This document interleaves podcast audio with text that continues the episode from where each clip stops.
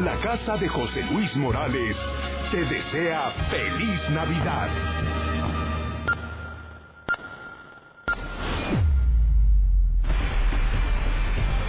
Juntos somos noticia. Infolínea. Desde el edificio inteligente de Radio Universal, Radio Universal, conduce Lucero Álvarez. Todo Aguascalientes lo escucha. Sí. ¿Y sabe por qué? Soy José Luis Morales. Y sigo siendo el rey. Infolínea con José Luis Morales sigue como el noticiero más escuchado en el centro del país. La mexicana 91.3 se mantiene en el primer lugar de audiencia.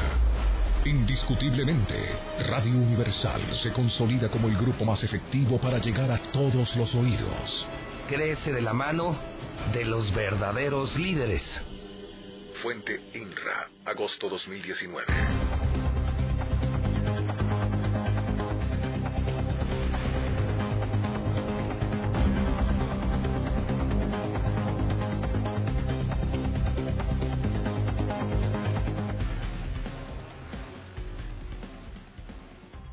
Siete de la mañana en punto, ya a las siete horas en Aguascalientes Capital. Estamos a mitad de semana, miércoles 11 de diciembre de 2019. Soy Lucero Álvarez. En ausencia del titular de este espacio, José Luis Morales, le doy la bienvenida al noticiero número uno, al espacio número uno en audiencia a través de la mexicana por el 91.3 de FM. Ustedes que nos sintoniza y esté en la sintonía correcta, quédese durante las próximas horas para que se entere de los temas más relevantes que esta mañana ya le hemos preparado y que por supuesto darán para la polémica, para que comente, para que opine, para que no se quede callado en el único espacio donde verdaderamente le garantizamos esa libertad de expresión. Este miércoles 11 de diciembre, revisando nuestra cuenta regresiva, nos faltan 1024 días para que concluya la administración de Martín Orozco Sandoval.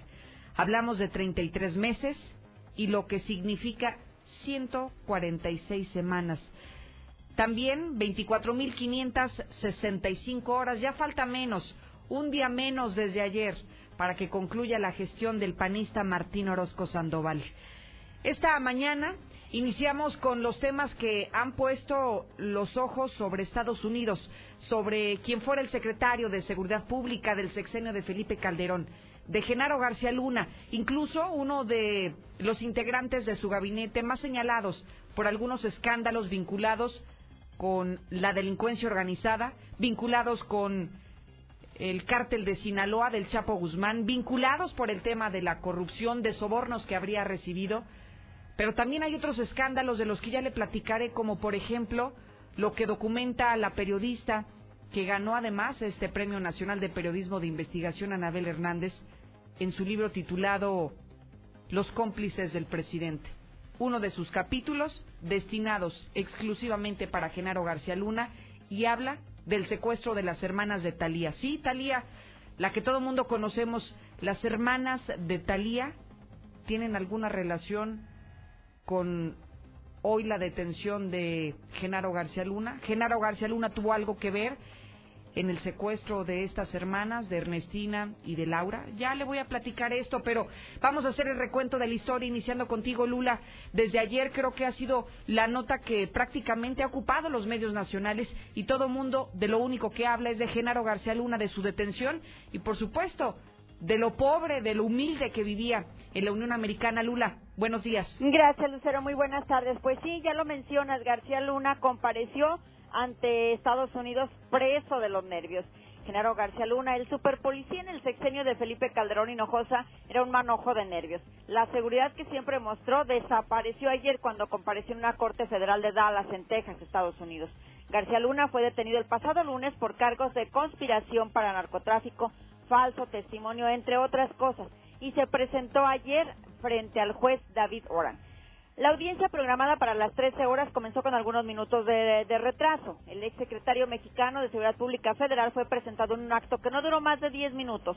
Lejos quedaba su imagen de hombre fuerte y seguro. Visiblemente nervioso, serio, consternado, con la mirada fija y parpadeando constantemente, el ex funcionario mexicano vestido con pantalón de mezclilla y un suéter elegante, Hugo Boss, escuchó ante el juez, pero más aún a quien le traducía del inglés al español, tratando de comprender exactamente lo que se le decía. Sus respuestas fueron breves. El juez Oran le informó que esta primera presentación era para confirmarle los cargos que pesan en su contra y preguntarle si entendía las razones. Así pues, no hizo Genaro García Luna ninguna declaración de culpabilidad o inocencia, nada, y se programó una nueva audiencia para el próximo martes.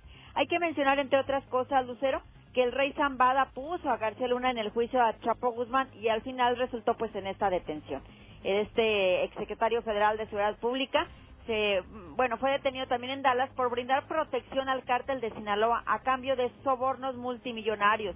Esto fue durante el sexenio de Felipe Calderón, periodo en el que él fue el hombre de mayor confianza del entonces presidente de México. Pero, de ser encontrado culpable, puede enfrentar cadena perpetua. Es lo que se habla sobre este, pues sobre este caso, sobre este asunto. Y bueno, pues seguramente que mucho habrá de darse todavía sobre pues eh, qué pasó con el rey Zambada, que le dio millones de dólares. Y bueno, pues eh, ya en una en una ocasión, precisamente en el juicio del Chapo Guzmán, el rey Zambada decía, yo en la primera cita le di tres mil millones de dólares a García Luna, sí, se lo puse en un maletín y se lo entregué. Esto fue lo que se rescató el día de ayer durante este, esta presentación de García Luna ante el juez allá en Dallas, Texas, pero pues este caso todavía tiene mucho, mucho de qué hablar, Lucero. Oye, Lula, varias cosas que me llaman la atención.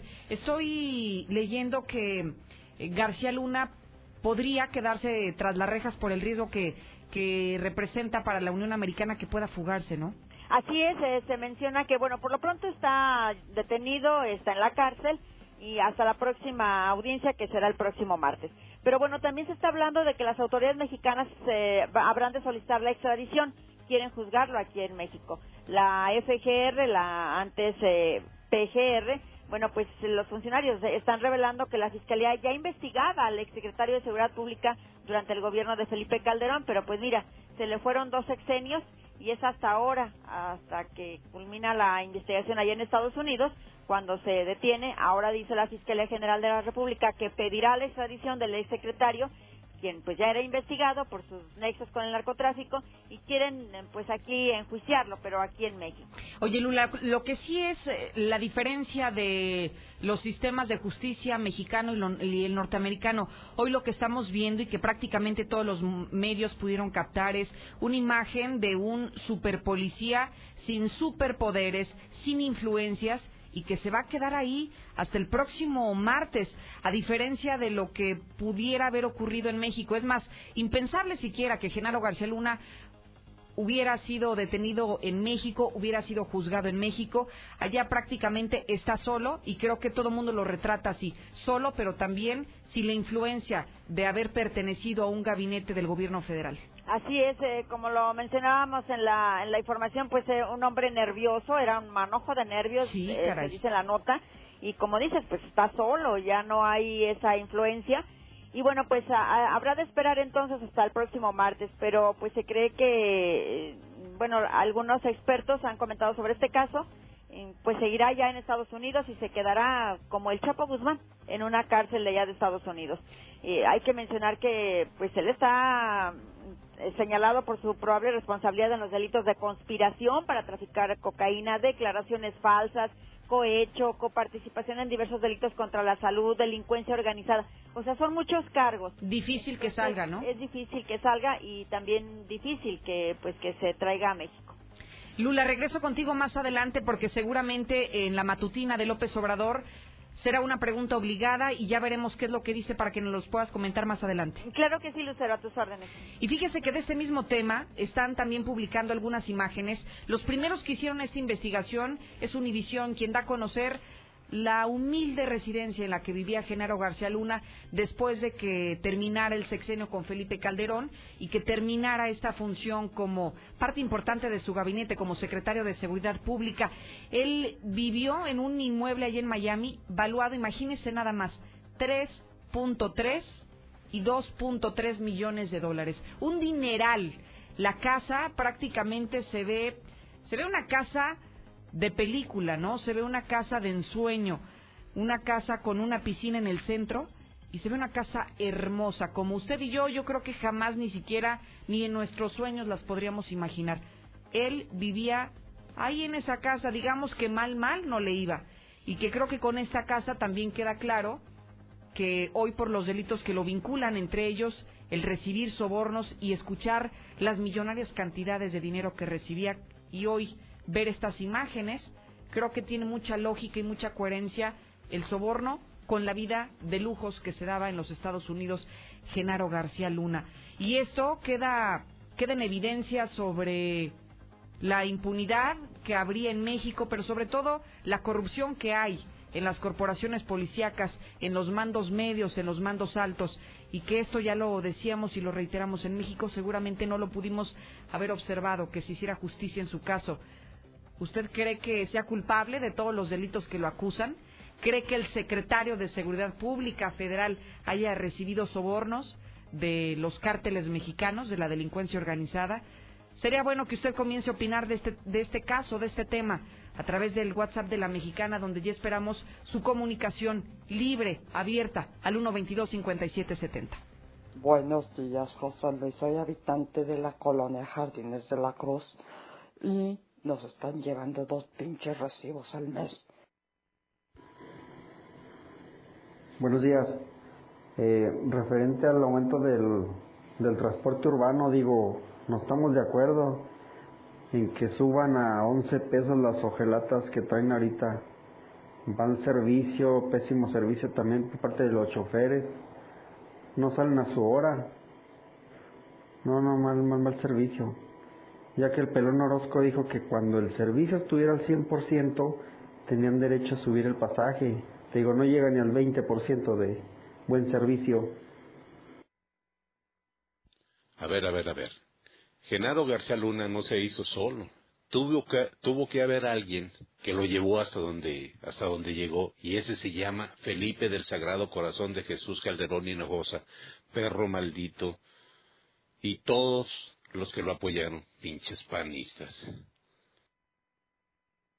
¿Qué dicen todos los panistas de García Luna?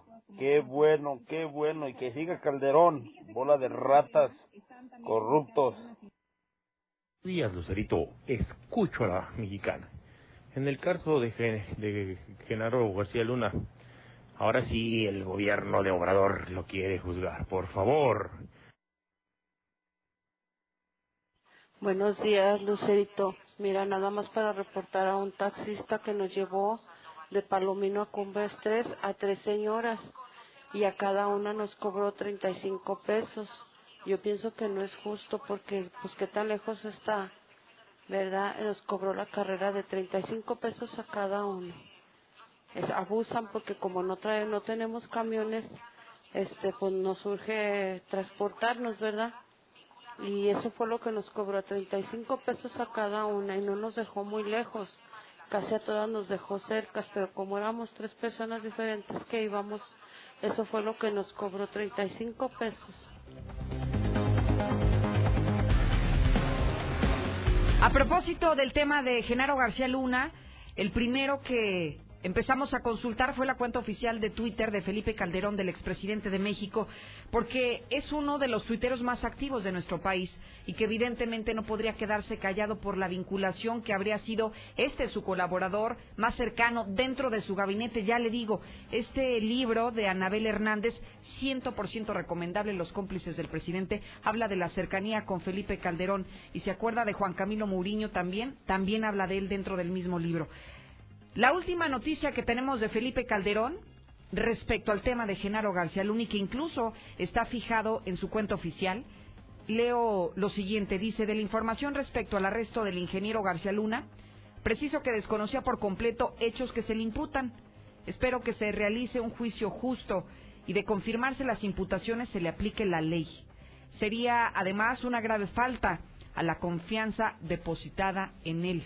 Es lo que está dando a conocer el expresidente panista Felipe Calderón a través de su cuenta de Facebook, de Twitter y también a través de su cuenta de Facebook retuiteó lo mismo. Lo que sucede es que él publicó un comunicado y digamos que el mensaje que le acabo de dar lectura es la síntesis del comunicado. Busca justicia y además deja claro que él nada tiene que ver, que él no conocía de los hechos y digamos que se lava las manos de manera oportuna ante posibles investigaciones en las que él pudiera estar vinculado. ¿Cree que las investigaciones salpiquen hasta Felipe Calderón, considerando que era de su gente más cercana? el secretario de Seguridad Pública del Gobierno Federal. Interesante de verdad este tema y da para que la gente comience a opinar, ¿eh? Si esto pasó con un presidente que que habría sido señalado por haberle declarado la guerra al narco y que hoy estamos dejando al descubierto que más allá de declararle la guerra al narco, habría sobornos del narcotráfico al gobierno federal. Si esto pasó a esas esferas, ¿cree que a esferas más bajas no pudiera ocurrir? Sí da para el análisis. Lo dejamos para que usted pueda opinar, para que participe y para que siga enriqueciendo nuestro WhatsApp. Voy contigo a los temas propios, a los policíacos de Aguascalientes. César, buenos días. Gracias, Lucero, muy buenos días. En la información policíaca, punta de pistola asaltan a una mujer cuando salía del templo de Bosques para robarle su bolso. Los responsables o el responsable no fue detenido a pesar del operativo. Además, terrible, terrible historia. Joven de 26 años decide acabar con su vida. Acaba de nacer su bebé. Ya es el 171 del año. Además, espantoso accidente de unas enfermeras en el llano. Una de ellas murió y la otra resultó lesionada. Pero todos los detalles, Lucero, más adelante. Oye, César, ¿me quieres decir que ya no puedo ir a la iglesia, que ya no puedo ir a misa, que ya me tengo que cuidar hasta de las personas que me rodean dentro de mi círculo religioso, César? Pues ya no puedes ir ni al restaurantes, ya no puedes ir ni al café y ahora a misa. Digo, sabemos que normalmente los horarios de las mañanas o mediodías son muy de señoras, ¿no? Que claro. que van eh, a, diferentes misas en el Encino, eh, Tres Aves Marías, en Bosques. Pues ahora a una señora la estuvieron cazando cuando acabó misa antes de subir a su vehículo a punta de pistola la asaltaron para quitarle su bolso. Ahora sí que, ni a misa ya puede decir. Oye, y de eso no sabemos si también era una persona con aspecto hondureño, chaparrito, moreno, con un acento extranjero. Pues no se dio las características del responsable, pero no lo dudaría ni tantito. Estos cuates, digo, por la forma de operar, pues son banditas, son los mismos, Lucero. A lo mejor aquí lo que cambia que no fue el Rolex, fue el bolso de la señora no doy un que ya la habían visto, que la señora traía cosas de valor en, su bolso y la fueron a cazar a las afueras del templo de Bosque. Pero ¿qué tanto te gusta, César? Yo me ponía a pensar en esta historia. ¿Cuánto crees que te puedas llevar del bolso de una mujer? Si bien cargamos hasta el perico, porque realmente hay muchas que parece más bien maleta y no parece un bolso de dama, pero digamos que me parece que lo más valioso que pudieras traer ahí son a lo mejor las tarjetas, ¿no? Las tarjetas bancarias. El celular, a lo mejor. El celular, sí, pero de ahí en más no sé. Bueno, hay quienes le invierten más también a los maquillajes, esa, pero no creo que eso les llame la atención a los delincuentes, ¿verdad? Sí, mira, como tú decías, traen hasta el molcajete ustedes las mujeres, sí. pero como un botín así como que llamativo, sí, no, no, de vergüenza. no lo vería, pero no. digo, finalmente es una realidad, ¿no? Lo, lo que está pasando aquí en Aguascalientes, que ya ni a misa puede decir. Qué vergüenza, César. Te agradezco mucho este avance. Regreso contigo más adelante. Creo que sí, Lucero. Buenos días. Fíjese que el día de hoy el Observatorio de Violencia Social y de Género de Aguascalientes ha enviado un comunicado mediante sus redes sociales y lo han titulado Te nombramos Araí. ¿Por qué te nombramos Araí? Y lo quiero poner sobre la mesa porque el 29 de julio de 2017, Saraí, de 23 años, fue asesinada en su domicilio. Estamos hablando de un caso de Aguascalientes hablamos de un feminicidio concretamente. Al día de hoy, diciembre de 2019, continúa impune y sin avance de la investigación. La familia no ha tenido acceso a la carpeta, argumentando que tienen información reservada, eso dicen en la Fiscalía General del Estado. Ante la solicitud de este mismo organismo, en septiembre de 2019, la agencia especializada en homicidios negó el acceso a la carpeta, violando con ello los derechos humanos y lo que concede la Ley General de Víctimas, incumpliendo además su responsabilidad con el acceso a la justicia, a la verdad, a la reparación del daño y a la no repetición. No estamos todas Estado feminicida. Escuche bien lo que dice. Estado feminicida. Te nombramos Saray. Y lo traigo a la mesa por la trascendencia que ha tomado los feminicidios en Aguascalientes. al menos dos casos en las últimas semanas. Asesinato de mujeres por el solo hecho de ser mujeres. Hablamos de la violencia de género. Y también es importante rescatar este tema y traerlo a la memoria porque si no lo recordamos se olvidan. Dos años y el caso sigue impune. Dos años y la Fiscalía General del Estado no quiere dar a conocer los avances en la investigación. Y si esto no se lo permite ni siquiera la familia, que son los interesados en conocer de los hechos, a los demás simplemente lo borraríamos de nuestra mente. Así que hoy te nombramos Araí y ojalá que la Fiscalía General del Estado también recuerde que desde hace dos años no se han avanzado las investigaciones y que desde hace dos años hay un asesino en las calles. Ya asesinó a Saraí y la próxima podríamos ser cualquiera de nosotras. Así que hay que tener cuidado y hay que cuidarnos también entre nosotras mismas. Los teléfonos en cabina están disponibles y yo les sigo recordando que participe porque además quiero que opine sobre el siguiente tema que pondremos en la mesa.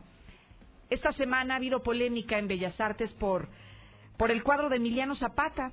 Este cuadro donde él aparece desnudo y aparece además en una pose, digamos, muy femenina y con tacones, que además lo tenemos en pantalla para quienes no han visto esta imagen, pueden conectarse desde ahora a través de nuestro Facebook Live, La Mexicana Aguascalientes.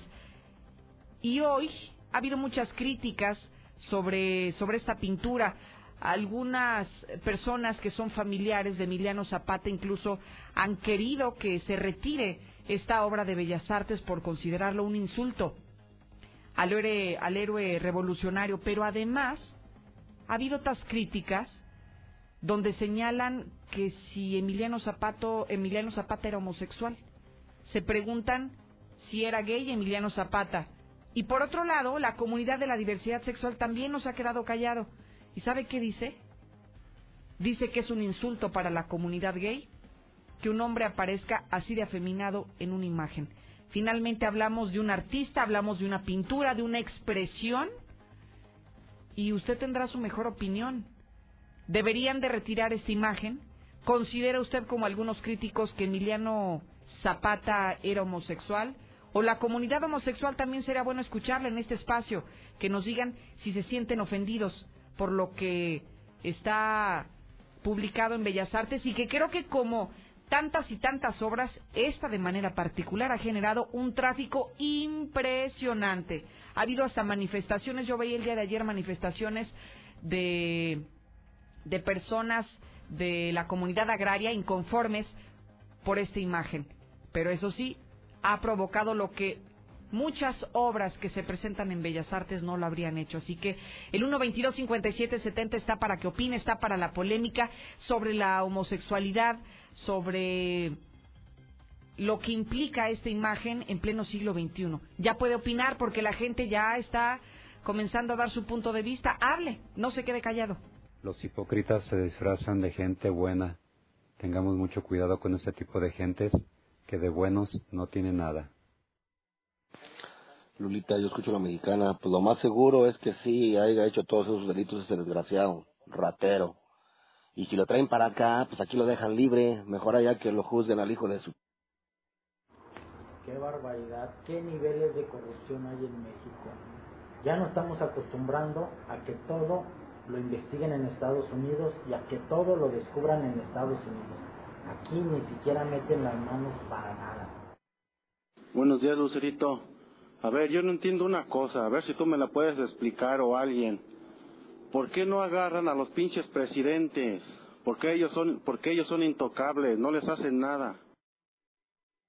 Lucerito, y seguramente Calderón no sabía de esa lana que estaba recibiendo su ex colaborador.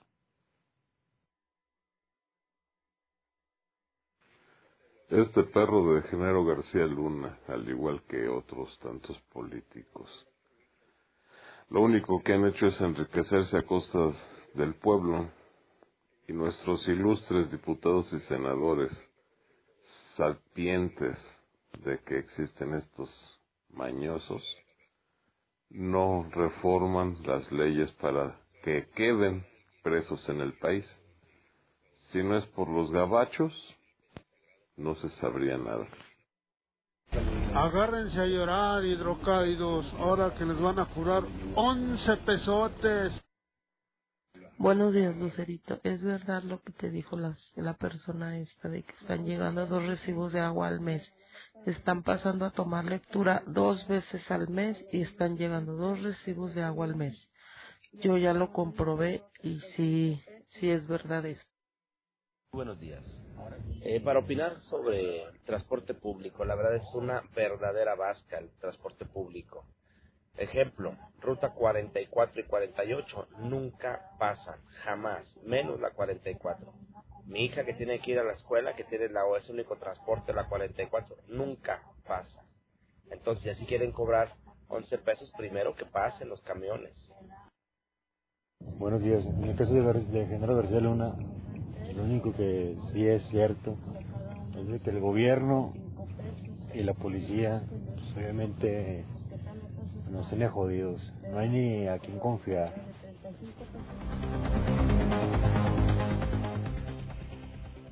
Siete de la mañana, 25 minutos. El reloj de la mexicana es la hora que está marcando en este instante.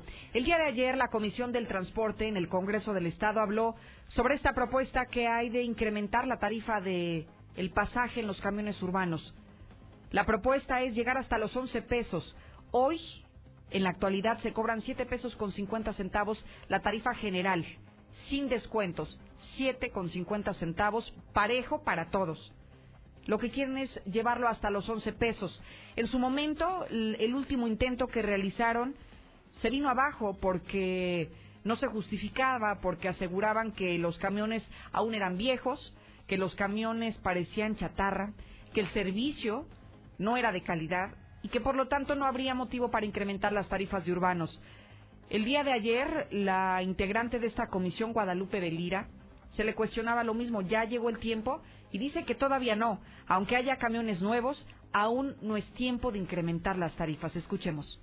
Sabemos que el día de ayer, pues también entraron nuevas unidades a, circular, nuevas unidades del Yo Voy, que esperamos pues que pronto haya mucho más unidades, esperamos que sea pronto. Y bueno, sobre la petición de los concesionarios, o, sea, pues este, respetamos su petición, sabemos que mm, cada que pueden hacen su petición y yo creo que la van a seguir haciendo. El pedir no empobrece, como dicen, pero yo creo que es importante que se respalden ante pues un mejor servicio. El gobernador les dijo, mientras que no den un mejor servicio, no habrá aumentos, pues queremos ver este si ya hay mejor servicio, pues eh, quizás se pueda considerar siempre y cuando en el estudio haya un este respaldo para poder darse.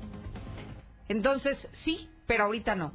Sí al aumento, pero cuando se justifique. Sí al aumento cuando haya camiones dignos, cuando haya un servicio de calidad.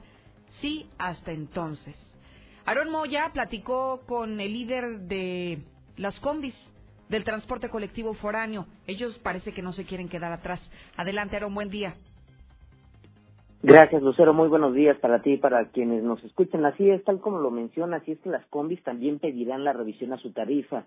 Eh, desde la Asociación de Transporte Colectivo por año aseguran que para ellos es necesario que se aumente el costo del pasaje, pues aunque entre marzo y abril de este año ya se les había autorizado un incremento en el análisis que hicieron para determinar el porcentaje de dicho aumento, no se consideró el gasto que los concesionarios tendrían que desembolsar para asegurar a los aproximadamente 600 choferes que operan las unidades. Así nos lo comentó el presidente de la Asociación de Combis, Armando Santana, quien precisa que será en 2020 cuando se trate el tema de las tarifas. Aunado al costo del aseguramiento, que según el propio Santana Valdés asciende a 2.800 pesos semanales por empleado, ya incluyendo el salario, también señalan que para el próximo año tendrán más gastos debido a la inflación, por lo que aseguran que aunque de momento no han pensado en la proporción del aumento, este se analizará antes de que concluya el mes de marzo del próximo año. Hasta aquí mi reporte, Lucero. Buenos días para todos. Gracias, Aarón. Y a propósito, está don Armando Santana, líder de transportistas de combis, en la línea. Don Armando, qué gusto saludarlo. Buen día. Buenos días, Lucerito. Oiga, ¿también ustedes pedirán incremento en las combis, don Armando? Mire, lo que sucede es que de acuerdo a la ley de movilidad, cada año se realizará una revisión en el tema de tarifas. Indiscutiblemente que entendemos que la revisión no significa automáticamente incremento. Sin embargo, tenemos nosotros sí que hacer los análisis respectivos, sobre todo para presentar en tiempo y forma nuestra solicitud a la revisión de las tarifas. Sobre todo porque consideramos importante el punto en el que los diputados consideran los eh, rasgos con, los que se tienen que determinar las, eh, las tarifas, sobre todo para quitarle el tema político a esta situación y que sea basado precisamente en algunos estudios. Eh, tenemos nosotros el caso, sí, que para determinar las tarifas sabemos que se tienen que considerar los costos de operación del servicio, se tienen que considerar las obligaciones fiscales que conllevamos en este sentido, lo contempla también los incrementos que tiene el salario mínimo, de acuerdo a cómo lo resuelva la Comisión Nacional de los mismos, sí. las variaciones que tenga el Índice Nacional de Precios al Consumidor, publicado por el Banco de México, y las condiciones en las que estén los vehículos en ese momento. Nosotros, cubriendo estos cinco aspectos, eh, se somete a un estudio de un equipo técnico. Nosotros este año tuvimos eh, la revisión por parte de un despacho apoyados por la propia Universidad de Aguascalientes, donde después de nueve años que no se había considerado un incremento a nuestras tarifas, bueno, consideraron viable la propuesta que nosotros presentamos. Sin embargo, sí es necesario precisar que para el mes de marzo nosotros tendremos una nueva revisión en, el aspecto de tarifas Okay. y presentaremos presentaremos en su momento nuestra propia solicitud al respecto. Oiga, sobre eso quisiera platicar, don Armando. Eh, me queda claro que son diferentes aspectos los que se deben de evaluar y que conforme a los resultados de, de esta revisión se considerará el ajuste. Sin embargo, usted, desde el punto de vista como empresario, ¿cuánto están pidiendo tal vez o cuánto podrían pedir el siguiente año de ajuste a la tarifa? No, no podemos precisar ahorita un porcentaje. Por lo siguiente, nosotros durante 15 años no tuvimos una revisión real de lo que fueron nuestras tarifas. Simplemente los incrementos eh, o los ajustes se daban eh, en base a criterios muy aleatorios, ¿no?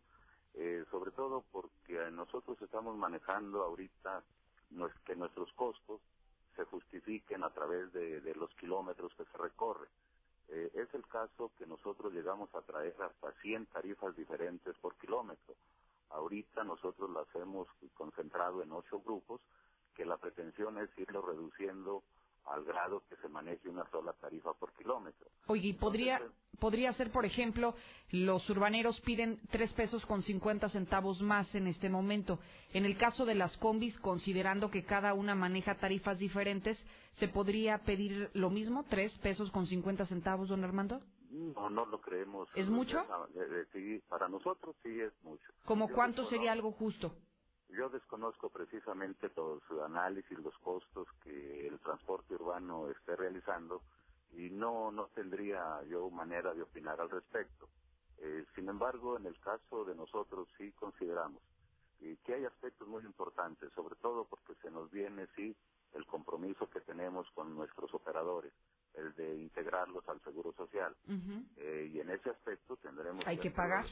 A hacer las valoraciones exactamente correspondientes respecto a los costos que esto va a representar para nosotros. Entonces, confírmeme algo, don Armando. ¿Van a terminar el año con la misma tarifa?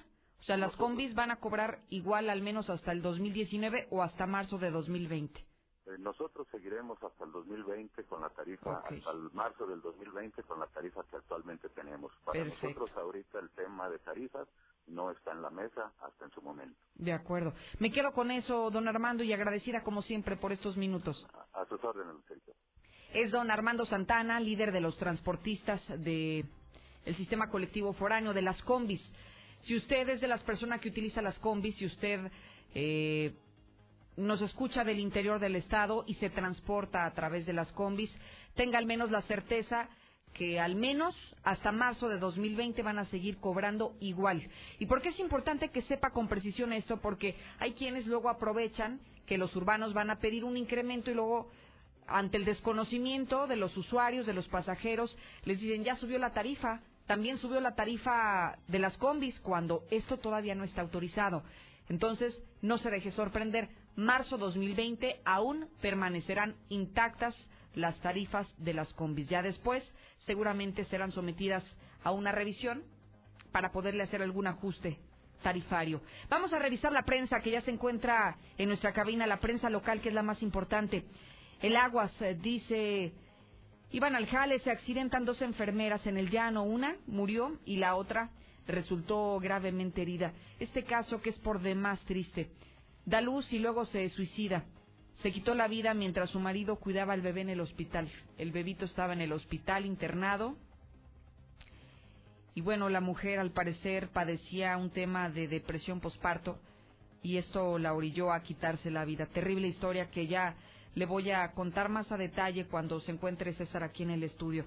Y por otro lado, déjeme echar un vistazo a través de nuestro periódico de casa, el hidrocálido, la verdad por delante. Acechan las enfermedades y las adicciones a los hidrocálidos. Es un estudio que revela el INEGI.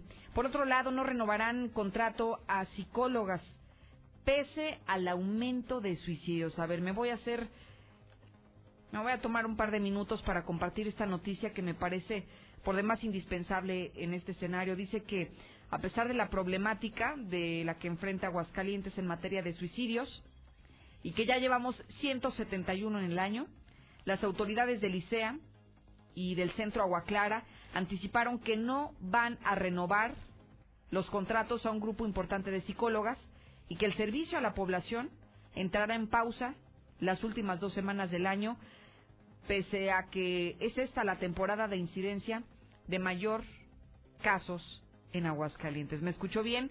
Las últimas dos semanas se paraliza el sistema de salud y el próximo año no sabemos con cuántas psicólogas vamos a contar porque simplemente ya no habrá dinero para contratarlas. Pareciera que de verdad no les importa, no les importa a las autoridades atender el tema de la salud, de la salud mental, de los suicidios, porque no habrá dinero ni para contratación ni tampoco para proporcionar el servicio para cerrar este 2019. Por otro lado, mitad del presupuesto en seguridad y servicios es lo que ejercerá la alcaldía de 3.000 706 millones de pesos.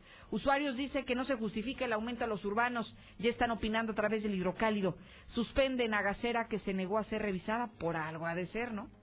Por algo impidió ser revisada por parte de las autoridades. Es lo que hoy publican a través del hidrocálido, el aguas, que ya lo puede comprar en su puesto de revistas más cercano. Es tiempo de usted de que opine, de que hable, de que se exprese a través de Infolínea. Los teléfonos en cabina disponibles. Le recuerdo nuestros números 916 86 18 99 48 60 y 918 0043. Las líneas disponibles completitas. Si quiere hablar del transporte, si quiere hablar de Genaro García Luna y su vinculación al cártel de Sinaloa de del Chapo Guzmán, si quiere hablar de la inseguridad que ahora ya ni siquiera pueden ir las personas a la iglesia, de lo que usted quiera. El asunto es que hable y lo diga a través de nuestros espacios. Adelante, buenos días. Sí, ¿qué tal? Buenos días. Bienvenido, señor, lo escucho con atención. Gracias. Bueno, acerca de, del transporte público. Mire, a verdad, yo vino que no es conveniente que lo suban todavía. Hay muchas unidades que ni siquiera están en, en condiciones. Eh, los choferes a veces están con una mala cara y la verdad se les debería exigir, pero también yo digo que a los choferes se les tendría que dar mejores, mejores apoyos. Eh, hay veces que se duermen bien, sin tarde, y hay veces que, que se levantan muy, muy temprano para prestar servicio, entonces también en el día pues fatiguados, cansados, también es entendible por parte por parte de ellos que comprenden también los, choferes urbanos necesitan mucho apoyo de parte en parte de, del, del Estado es mi, mi comentario también de acorde al De acuerdo. Mire, voy a, voy a tener la necesidad de tomar su llamada fuera del aire por la dificultad para escucharle de manera clara. Le agradezco de cualquier forma su comunicación. Línea siguiente, buenos días. Buenos días. Adelante, buen día. Ah, para opinar sobre el Centro Agua Clara. Por supuesto. Ajá, este, van a cerrar contratos a las psicólogas porque se va a hacer el lienzo charro, que es más importante que la salud de las personas. Y más caro, además, ¿no? 120 Sí. millones de pesos un lienzo Ajá. charro, mientras hoy registramos el suicidio 171. Para eso no tienen. Para eso no hay dinero. Muchas gracias, señor gobernador. Al contrario, gracias a usted por llamar. Las líneas siguen sonando 916-8618. 994860 y 918-0043. Recuerde que usted puede hablar de lo que quiera, de lo que desee, de lo que quiere externar. Adelante, buenos días. Hola, ¿qué tal? ¿Cómo está, Lucero? Bienvenido, buenos días. Mira, yo quiero tener nuevamente, bueno, y digo nuevamente porque lo he hecho en varias ocasiones, eh, que he tenido oportunidad de hacerlo. Eh, eso es la cuestión de la necesidad urgente e imperiosa de contar con un libramiento carretero. Sabes perfectamente que hay el proyecto que quedó atorado, el, del, el que está por el lado del poniente, ¿verdad? Y que no se pudo. Ya el señor gobernador dijo que ya no iba a ser por ahí. Pero hay otro proyecto interesante que es por el lado contrario, por el lado oriente de la ciudad de Aguascalientes. Entonces yo eh, tengo estudios hechos desde hace mucho tiempo sobre la cuestión de la viabilidad de hacer este libramiento, por- empezando por donde está la, la parte de, de Coyotes, Cotorina Coyotes, Sí, sí, sí. y luego seguir hasta rumbo a Calvillito, de Calvillito seguir a Jaltomate, Jaltomate ir hasta Villa Juárez, etcétera, etcétera. Esa ruta, ¿verdad? tengo ya inclusive todos los estudios hechos y parece que pues no les interesa que yo pueda presentar este proyecto. Yo no persigo ninguna cuestión de lucro ni nada, simplemente ayudar a la comunidad de Aguascalientes de que tengamos un libramiento carretero, porque pues realmente si está ahorita la situación conflictiva en los primeros, segundo y tercer anillo con el transporte pesado, de todos los vehículos que no tienen necesidad de entrar a Aguascalientes, Claro. pues se pueden meter por acá, por este otro lado. Y yo pongo el ejemplo, por ejemplo, de que cómo es posible que una ciudad como Sombrerete, y no para echarle de que es un pueblito insignificante, no, de ninguna manera, pero una población como Sombrerete cuenta con un libramiento carretero, Lucero. Claro. Y fíjese que como es hay tantos casos, el asunto, ingeniero, yo recuerdo, es que hace un par de semanas se dejó al descubierto que uno de los proyectos de la semaforización inteligente que vinieron a anunciarlo, que provenía de Marruecos, es un proyecto que ya se le había presentado en ocasiones anteriores y que hoy finalmente, después de varios años, queda al descubierto. Así que a lo mejor más adelante, este, más adelante se puede considerar el proyecto del ingeniero Ortega respecto al libramiento carretero, ¿no? Digo, si así es como se las gastan, seguramente ya conoceremos que entonces sí se va a hacer el proyecto y que era algo que ya se tenía previsto desde hace desde hace varios años atrás. Vamos a, conocer la información en materia deportiva. ¿De qué vamos a hablar más adelante, Zuli? Buenos días. ¿Qué tal, Lucero, amigo Radio Escucha? Muy buenos días. Comenzamos con la actividad de fútbol y es que ayer fue martes de Champions, donde el Barcelona ganó y eliminó al Inter. Además, el Ajax del mexicano Edson Álvarez cayó ante el Valencia y quedó eliminado. El día de hoy será el turno. A través de Star TV usted puede seguir los partidos del Real Madrid, del Atlético de Madrid y además de la Juventus. Por cierto, también que el Nápoles despidió ya a Carlo Angelotti. Así es que el mexicano Irving El Chucky Lozano estaría buscando nuevo estratega. Alan Pulido ya tiene equipo, se trata del Sporting Kansas City en la MLS. Además, también el día de hoy está iniciando ya el Mundial de Clubes, aunque el Monterrey tendrá participación hasta el próximo sábado. Aparece ya también en redes sociales el nuevo plumaje del Real América, lo que podría ser la nueva vestimenta para el 2020. Y en actividad de béisbol, México tendrá juegos oficiales de las grandes ligas el próximo mes de abril. Así es que de mucho más, Lucero, más adelante. Al contrario, Zuli, muchísimas gracias. Gracias a ti por este avance en materia deportiva. Fíjese que hace unos minutos yo le platicaba sobre la polémica que habría desatado la pintura de Emiliano Zapata. Y después de esta controversia, hoy las últimas novedades del caso y que se están publicando a través de, de las redes sociales y lo estoy compartiendo a través de Twitter. Dice, descendiente de Zapata está planteando demandar a Bellas Artes por la pintura. O sea, ¿a qué grado hemos escalado que ya ahora están inconformes hasta hasta ese punto, ¿no? Hasta manifestaciones que el día de ayer se hicieron presentes. El nieto del caudillo del sur está asegurando que la pintura elaborada por el artista Fabián, en la cual se aprecia Zapata desnudo con tacones y además portando un sombrero rosa, denigra la figura del general y que por esto ya se está pensando en demandar no solamente al pintor, que fue lo que inicialmente se dijo, demandar al pintor. Hoy no solamente se habla de demandar al pintor, también está pensando en demandar a Bellas Artes por presentarla en una exposición de este tipo. Y bueno, sobre esto, muchísima gente está dando a conocer su punto de vista y dicen que algunos que están a favor de que haya esta libertad de expresión, de que se publiquen este tipo de imágenes, que lo consideran como simplemente una expresión artística, la pintura eso es, no tiene nada que ver con si era o no era homosexual, o con que si aparece o no muy femenino, con su sombrero rosa, con sus tacones y con una pose, digamos, pues sí, muy afeminada, no propia ni de un hombre, ni tampoco propia, digamos, de un héroe revolucionario como lo apreciamos en esta imagen. Pero, eh, dice, dice la persona que se pronunció sobre este tema, el nieto, que no han recibido ninguna respuesta por parte de las autoridades. No les han dicho qué va a pasar.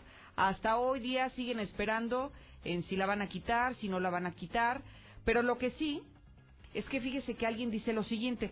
Yo creo que quien hizo esa pintura no conoce la historia. No hay nada contra la comunidad de la diversidad sexual. Lo que estamos eh, peleando es una imagen de nuestro general.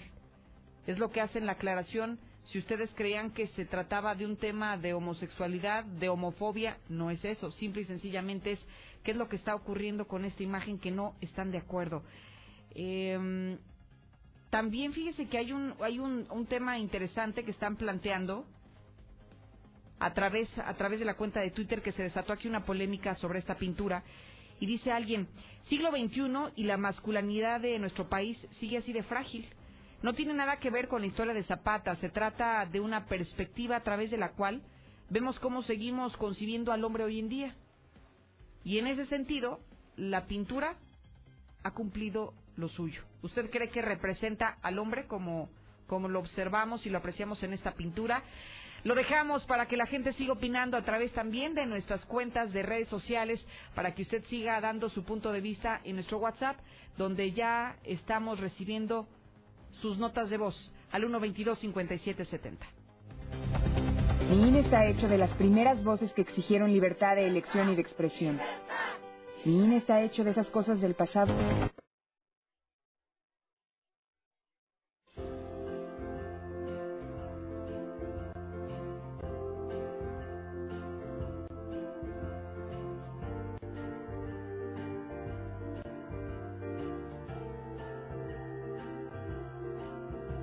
De Seguridad Pública y se habla de quién es quién en los estados, de quién sí está realizando su trabajo.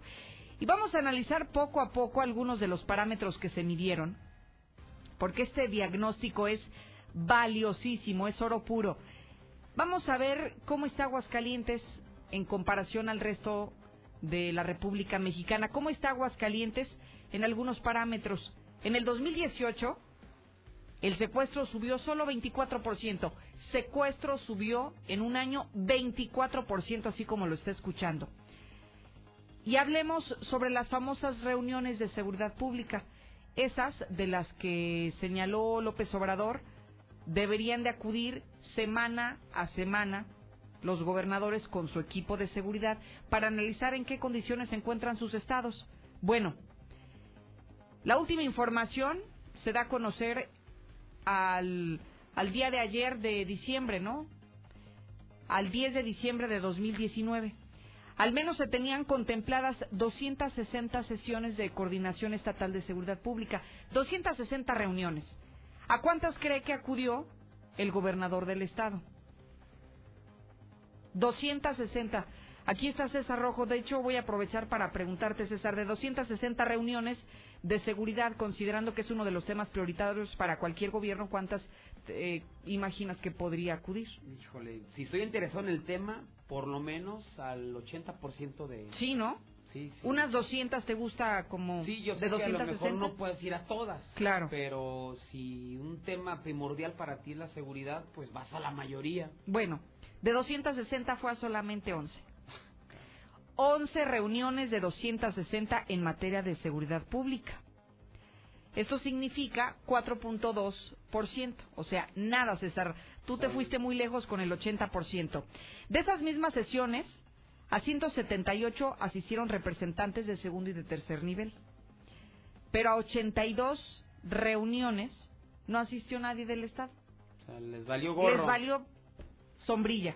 Simplemente no fueron ni de primero, ni de segundo, ni de tercer nivel. Esto creo que explica las condiciones en las que hoy se encuentra Aguascalientes. Pero no solamente se habla del gobernador del estado, también se habla del fiscal. El número es el mismo, 260 reuniones. ¿A cuántas fue el fiscal? Solamente asistió a 53, bueno, poquito más que el gobernador. De 11 más de ganas. a 53. Pero fueron 260, César. Muchísimo. Muchísimas a las cuales no asistió. Aguascalientes, eh, de acuerdo a este diagnóstico, supera el promedio nacional de víctimas de extorsión, de acuerdo a información oficial reportada ante las autoridades. Pero el asunto es lo que el gobernador dijo en su momento. Cuando López Obrador dijo que exhibiría a los gobernadores que no hacen su chamba, dijo que él no tiene mayor problema porque Martín Orozco sí trabaja por la seguridad. Va a 11 reuniones de las 260. Eso significa un trabajo muy arduo, un trabajo de 24 horas los 365 días del año. Escuchemos. A ver, yo tengo una reunión con los, eh, en la coordinación, cada, cada jueves se reúne, ¿sí? Los operativos y yo me reúno aproximadamente cada tres semanas. Cada tres semanas, cuatro semanas, ya con el general, con todos, pero los operativos se reúnen cada semana. O sea, la verdad, nosotros estamos reuniéndonos, analizamos este, lo que lo que ha sucedido, lo que puede suceder, los riesgos, y bueno, y los resultados ustedes los han visto. La verdad es que tanto el estatal como la ministerial ha hecho su chamba en decomisos, en detenciones, y la podemos comparar con cualquier otras corporaciones y creo que se ha dado resultados en base al trabajo que se planea. Esto no es en ningún momento nada al vapor, sino que todo el proyecto, digo, todos los operativos son primero con investigación y posteriormente con una planeación. Pero usted se reúne aquí localmente. Localmente, sí. ¿Va a México algún No, no, ¿Allá no. No, yo voy, en México hay las reuniones del Consejo Nacional de Seguridad, que por cierto ya nos citaron para el día 18 de diciembre. Y en esas, por, lo general estamos los 32 gobernadores. Ahí está un poco nada más de lo que dijo Martín Orozco. Dice que sí va, que va de ser cada semana, él va cada tres semanas. Digo, no está tan mal, ¿no? 11 reuniones de 260 que se tenían proyectadas. Creo que con eso podemos medir el interés de nuestro gobierno por resolver el tema de la seguridad pública. Pero en contraste, el día de ayer se dio a conocer una encuesta que además deja mucho que desear. Una encuesta que solamente se levanta a través de redes sociales, concretamente en la plataforma de Facebook. Estamos hablando de México Elige. Y bueno, es una empresa, podríamos decir, de reciente creación y que sus encuestas están basadas exclusivamente en la reacción de la gente. O sea, la metodología se, bas- se basa en si te cae bien tu gobernador, la manita arriba o el famoso like que todos conocemos, o la cara enojada si no te gusta tu gobernador. Pero el asunto es que cualquiera podríamos participar en estas encuestas y la parte fundamental, la seriedad de las encuestas. Porque cualquiera de los gobiernos pone a trabajar a toda su maquinaria, a sus empleados, y así de fácil se ganan las encuestas. ¿Y por qué decimos esto? Porque mientras el gobernador del estado acude solamente a 11 reuniones de casi 300 en materia de seguridad pública, hoy esta encuestadora de México Elige pone a nuestro gobernador como el mejor del país. Es el número uno Martín Orozco Sandoval de acuerdo a México Elige. Creo que ahora sí la ciudadanía puede opinar. Tenemos al mejor gobernador cuando ni siquiera se hace presente en las reuniones de uno de los temas más sensibles que es la seguridad pública. Los teléfonos se van a quedar colgados para que la gente comience a opinar. El WhatsApp de la mexicana, por supuesto, también está disponible, 122-5770. Martín Orozco es el mejor gobernador del país. Usted valórelo. El diagnóstico del Secretariado Ejecutivo de Seguridad Pública dice que no acude a las reuniones, que no va ni él ni el fiscal. En contraparte, México elige una encuestadora basada en las reacciones de Facebook, dice que tenemos al mejor gobernador del país. Los teléfonos 916-8618, 9940-860 y 918-0043. ¿Sí o no tenemos al mejor gobernador? Buenos días. Buenos días. ¿Qué opina, señor? Yo lo que opino es que ya, ya volteen para otro lado, no, ya puro gobernador y Muy bien. Con mucho gusto, señor. Línea 2. Buenos días. Buenos días, Lucerito. Bienvenido. Ah, yo siento que ese no es uno para enrobar nada más. Comentario. Al contrario, gracias por llamar. Línea 3. Buenos días. Buenos días, señorita Lucero. Adelante, lo escucho. Mire, para mí, este gobernador ha sido uno de los peorcitos. Para mí, el PAN no sirve para nada. Muy bien. Ahí están las llamadas del auditorio, son clave en este espacio. No lo que dicen las redes sociales, no lo que dice el secretariado ejecutivo, sino el termómetro está en la ciudadanía. Línea 4, buenos días. Buenos días, Lucerito. Lo escucho, señor. Es que todo depende el mejor para qué. Mira, si es para pistear, sí. Si es para, de- para defraudar al pueblo, sí. Pero si es para hacer el trabajo de gobernador, pues no. O sea, todo depende de qué, de qué nivel estemos buscando. Ok, muy bien, buena apreciación, muchísimas gracias. Dejamos así las líneas para que la gente siga opinando a través de nuestro WhatsApp y que no se quede callado. Me preocupa este asunto de, de que simplemente no se hace presente. Yo creía que en algunos temas, pero no. Hasta en las reuniones con el equipo profesional en materia de seguridad pública, ni ahí está presente. Creo que con eso podemos dimensionar el interés que tienen sobre algunos temas. Y me quedo con ese asunto, César, para que nos cuentes ¿Cómo está Aguascalientes? ¿Se ocupa o no se ocupa que hay estas reuniones semanales en materia de seguridad pública? Con esto le damos un poquito de, de panorama de cómo estamos. Adelante, buen día. Así es, y para muestra, ¿no? Lo que ocurrió el día de ayer al mediodía a las afueras del templo de Bosques. Sí. Y hemos venido hablando una oleada de asaltos eh, a domicilios, a comerciantes, a empresarios, y muchas veces, digo, finalmente se habla de que esos delincuentes son foráneos, ¿no? Entonces, toda esta información que a lo mejor puedes obtener en esas reuniones nacionales, pues te sirve, porque finalmente están llegando de otras partes aquí en Aguascalientes. Y a sabes pegar. cómo opera, ¿no? Pues sí, puedes, no sé, si pegaron en eh, Guadalajara, puedes tener información de Guadalajara, más o menos un perfil, dónde pudieran estar establecidos, pero bueno, creo que ya nos dimos cuenta que no, no les inter- interesa. No les interesa. Y para muestra lo que ocurrió el día de ayer al mediodía, el día eh, de ayer, pues una persona, una señora, eh, se habla de una señora de la tercera edad, pues acudió a misa al templo de Bosques, ubicado en esta misma zona eh, residencial al norte de, de la ciudad. Y sabemos que principalmente las señoras, señores, pues eh, se les da el asistir a misa todos los días y justamente en esos horarios, ¿no? 10, 11, al mediodía, y fue el caso de la víctima. Ella acudió a, misa, afuera está el gran estacionamiento de, de bosques, y una vez que sale de misa para abordar su vehículo, pues aparecen en escena, aparece en escena un sujeto, sujeto que antes de que aborde su camioneta saca un arma de fuego, en ese momento eh, le apunta y no le exigió ni el reloj ni el cel, bueno, no sabemos si se lo trae en la bolsa, pero iba por el bolso de esta pobre señora. Directito, así es, ¿no? Sí, así es que quedó prácticamente congelada eh, por la impresión, por la amenaza, que no le quedó de otra que entregarle el bolso con las tarjetas, con el celular, con dinero en efectivo, con todo lo que trae una mujer en su bolso, para después el tipo darse a la fuga corriendo hacia la avenida Colosio. La pobre señora, pues inmediatamente asustada, dio parte a los cuerpos de emergencia,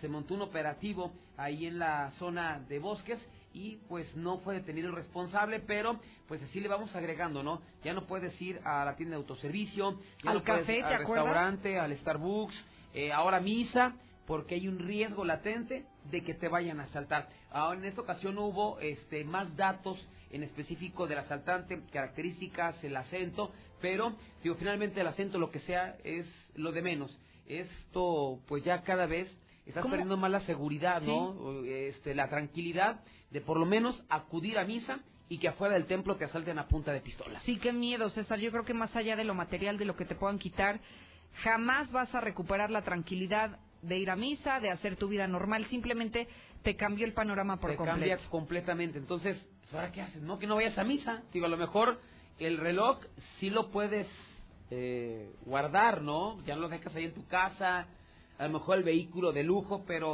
o sea, ni a misa puedes ir. Entonces Sí, vas tu a ir a dinámica misa cambia. Sin bolsas, eh, te vas a ir en taxi, en Uber, para que no te vayan a quitar el carro. O sea, ya está cambiando ¿A qué grado hemos llegado, César? Y, y son delincuentes por el perfil lucero foráneos, o sea, no son ni de aquí de Aguascalientes. Yo creo que por eso pues tiene una valía importante el que ahora resaltemos que no acuden a las reuniones nacionales, o sea, les vale, se la pasan por arco del triunfo lo que finalmente ahí se puede obtener.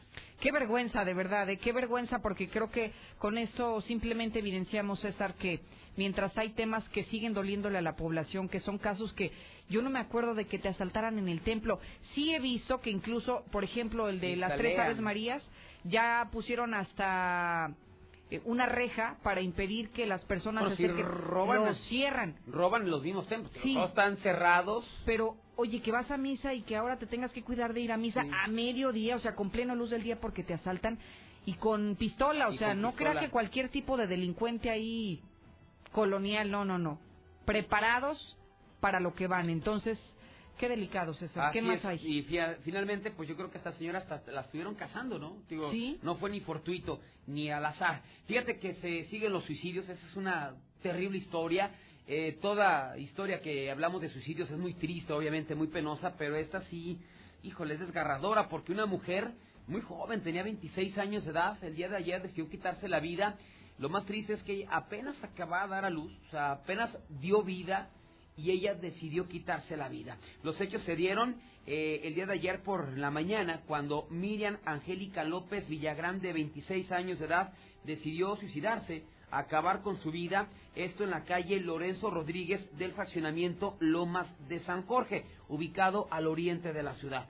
Según lo que logramos conocer, pues esta mujer, eh, tras una relación sentimental, quedó eh, embarazada y aparentemente este su familia no estuvo de acuerdo con, con que eh, haya terminado embarazada. Digo, no sabemos las, las razones y motivos porque finalmente, pues joven no era, ya 26 años de edad, ya creo que es una edad madura, pero bueno, los papás no estuvieron de acuerdo, así es que nace su bebé y nace aparentemente con unas complicaciones. A ella la dan de alta y se va, digamos, a, a- a cuidar o se va a un domicilio de una amiga, no de su familia. Entonces, mientras el papá estaba en el hospital cuidando el bebé, ella se quedó en casa de una amiga. El día de ayer, pues al momento de despertarse, entre pues eh, el asunto de que sus papás no, no aceptaban el embarazo, el, a lo mejor la tristeza de que su bebé estuviera Claro. hospitalizado y también pues nos hablan de esta depresión postparto, pues decidió trasladarse al baño de este domicilio, tomó una, un cable en color negro hasta un eh, extremo al tubo de la regadera y el otro a su, a su cuello para posteriormente dejarse caer.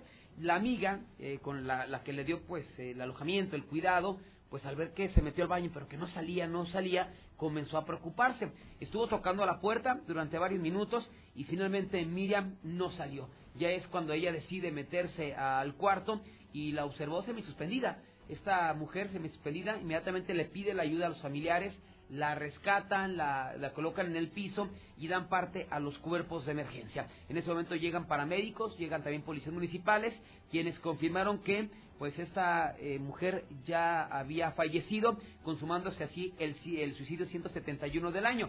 Y pues ahí la amiga fue la que declaró que pues estaba, obviamente que ella le había comentado que está muy triste, esta depresión posparto, eh, que también estaba triste por el asunto de la familia, que no la había respaldado, que no, que no la habían apoyado, y también pues porque su bebé se encontraba en el hospital, o sea, Qué prácticamente todo se le juntó.